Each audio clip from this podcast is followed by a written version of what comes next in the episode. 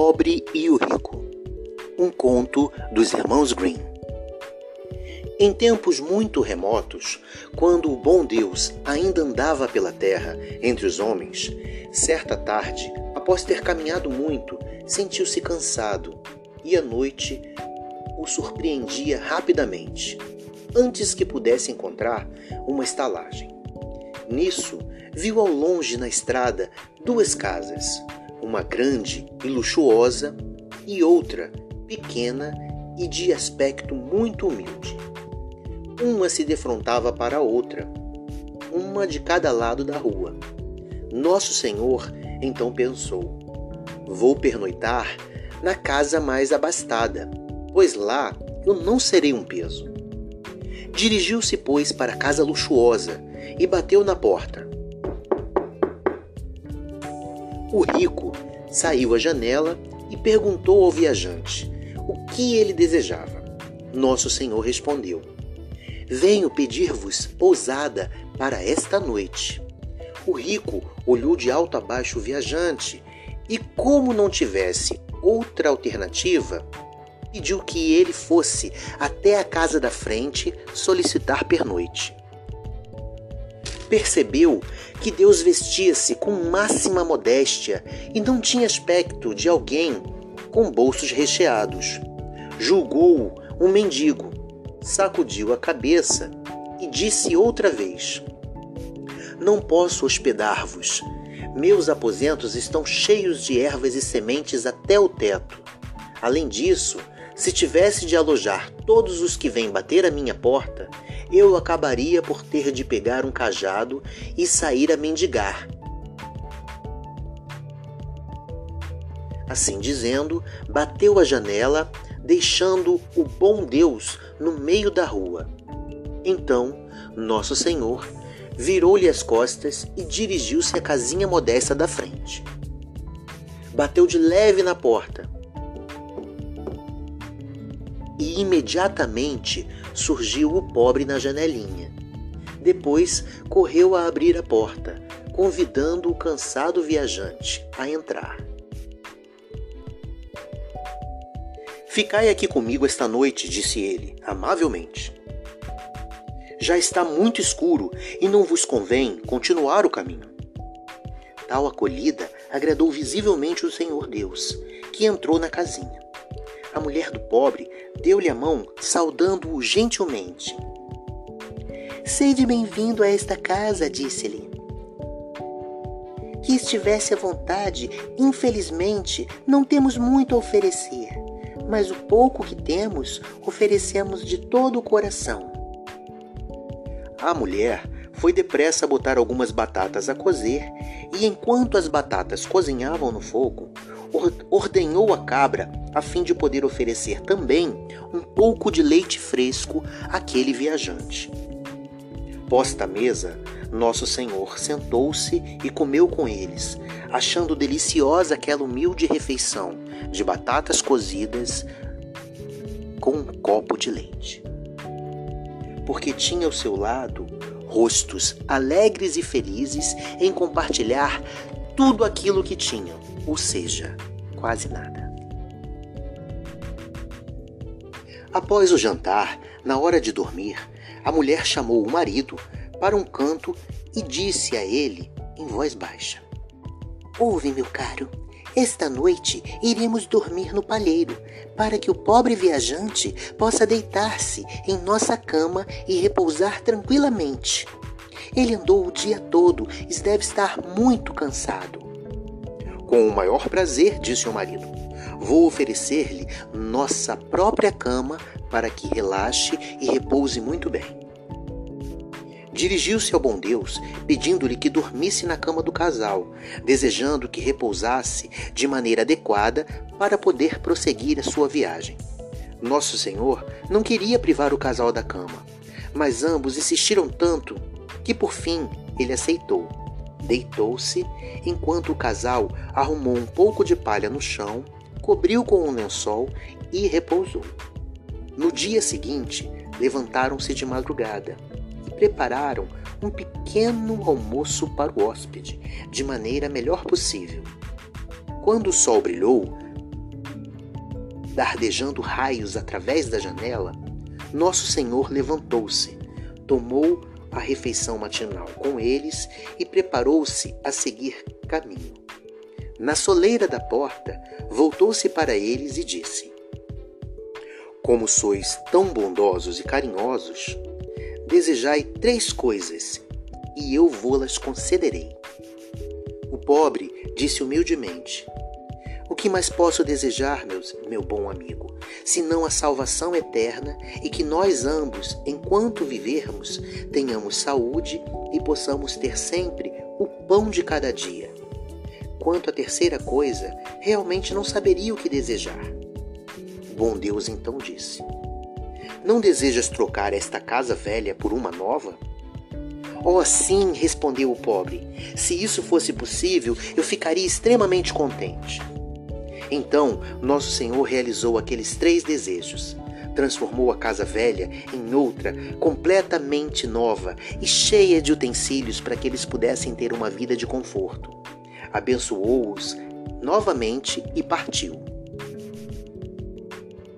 O sol já ia alto quando o rico levantou-se da cama, saiu à janela e viu do outro lado da rua, exatamente onde antes havia a feia choupana, uma linda casa nova, toda garrida com o telhado vermelho. Arregalou os olhos, chamou sua mulher e perguntou: Diz-me cá, que foi que aconteceu? Ontem à noite ainda estava ali a velha e mísera choupana e hoje vejo uma linda casa nova. Vai lá depressa, informa-te como isso aconteceu.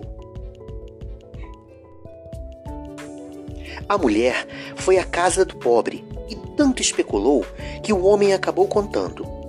Ontem à noite chegou aqui um viajante pedindo abrigo até hoje pela manhã. Ao despedir-se, fez questão de presentear-nos com três coisas: a salvação eterna da nossa alma, uma boa saúde durante a nossa vida e o pão de cada dia, além de que trocou aquela antiga casa por esta nova. A mulher do homem rico voltou correndo para casa e contou tudo ao marido. E este disse: Eu devia me enforcar. Ah, se eu tivesse adivinhado, esse viajante veio primeiro bater aqui, querendo pernoitar em nossa casa. E eu, tolo, mandei-o embora. Já sei. Vou a cavalo e talvez ainda o alcance. Se eu o alcançar, devo pedir-lhe também três coisas. O rico partiu a galope no cavalo mais veloz que tinha e conseguiu alcançar o bom Deus. Falou-lhe com a maior amabilidade e cortesia, pedindo-lhe desculpas por não tê-lo hospedado e que não levasse a mal o que havia acontecido no dia anterior. Ele havia procurado a chave da porta e nisso não a encontrara para abrir. Por isso, pediu que ele procurasse a casa da frente. Agora, estava lhe pedindo que, ao voltar e passar por aquela redondeza, fosse se hospedar em sua casa. Sim, respondeu o bom Deus. Se voltar, aceitarei de bom grado o vosso convite. Então, o rico perguntou se não poderia ele também exprimir três desejos, como fizera o seu vizinho. Podei sim, disse Nosso Senhor, mas não acho conveniente. É bem melhor não me pedir nada. O rico retrucou que de qualquer maneira pediria alguma coisa que só lhe favorecesse a felicidade, desde que tivesse a certeza de que fosse atendido. Então o Deus lhe disse: Volta para casa. Os três desejos que formulares serão realizados imediatamente. Tendo obtido o que desejava, o rico encaminhou-se de regresso à casa e ia refletindo no que ia desejar. Enquanto ia assim, perdido em reflexões, deixou cair as rédeas e o cavalo pôs-se a pinotear, perturbando-se as ideias de maneira que não podia coordenar.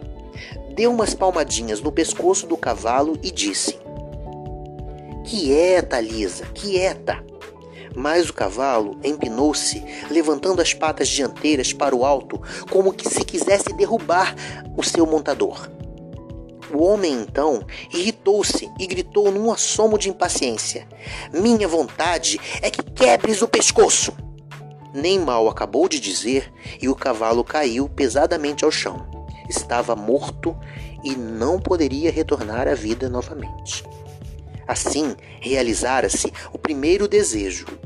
Mas sendo o homem extremamente avarento por natureza, não quis largar ali os arreios, tirando-os do cavalo, colocou as próprias costas e foi andando a pé. Restam-me ainda dois desejos a formular. Ele pensava. Pelo menos terei essa consolação. Assim, caminhando lentamente pela poeira da estrada, com o sol abrasador do meio-dia, ficou acalorado e de mau humor.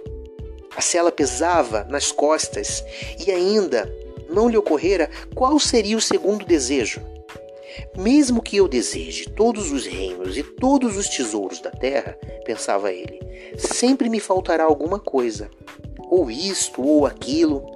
Já sei de antemão, quero agir de maneira que nada mais tenha a desejar nesse mundo deu um grande suspiro e disse: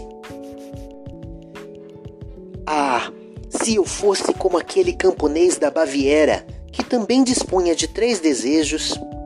Esse fulano soube ajeitar as coisas. Primeiro desejou muita cerveja, depois tanta cerveja quanto pudesse beber, e finalmente ainda desejou um tonel repleto de cerveja. Em dados momentos, parecia-lhe ter encontrado o que queria, mas logo achava que era pouco. Nisso, ocorreu-lhe que a mulher em casa estava feliz, tranquila, sentada numa sala fresquinha, comendo o melhor que tivesse em casa, saciando seu apetite. Tal lembrança o encheu de despeito e, irrefletidamente, disse: Bem, eu gostaria mesmo era de ver minha mulher sentada nessa cela sem poder descer, ao invés de estar eu aqui carregando este peso às costas. Nem bem lhe saíra da boca a última palavra e a cela desaparecera de suas costas.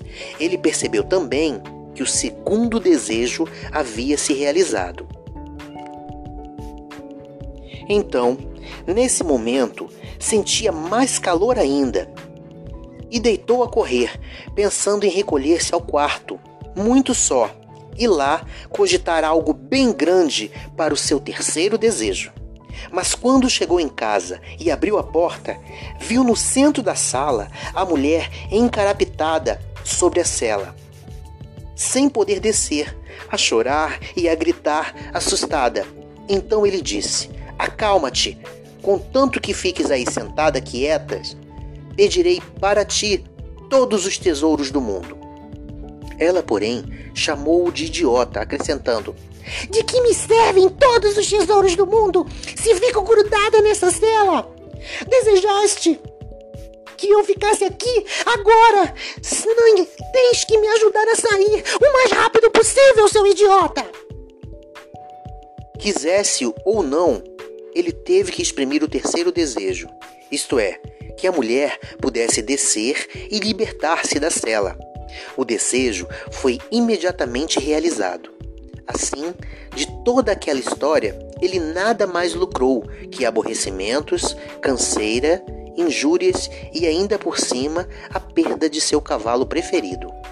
O casal de pobres, porém, viveu feliz e sossegado em plena piedade até o bem-aventurado fim quando já eram muito velhos e puderam desfrutar do paraíso.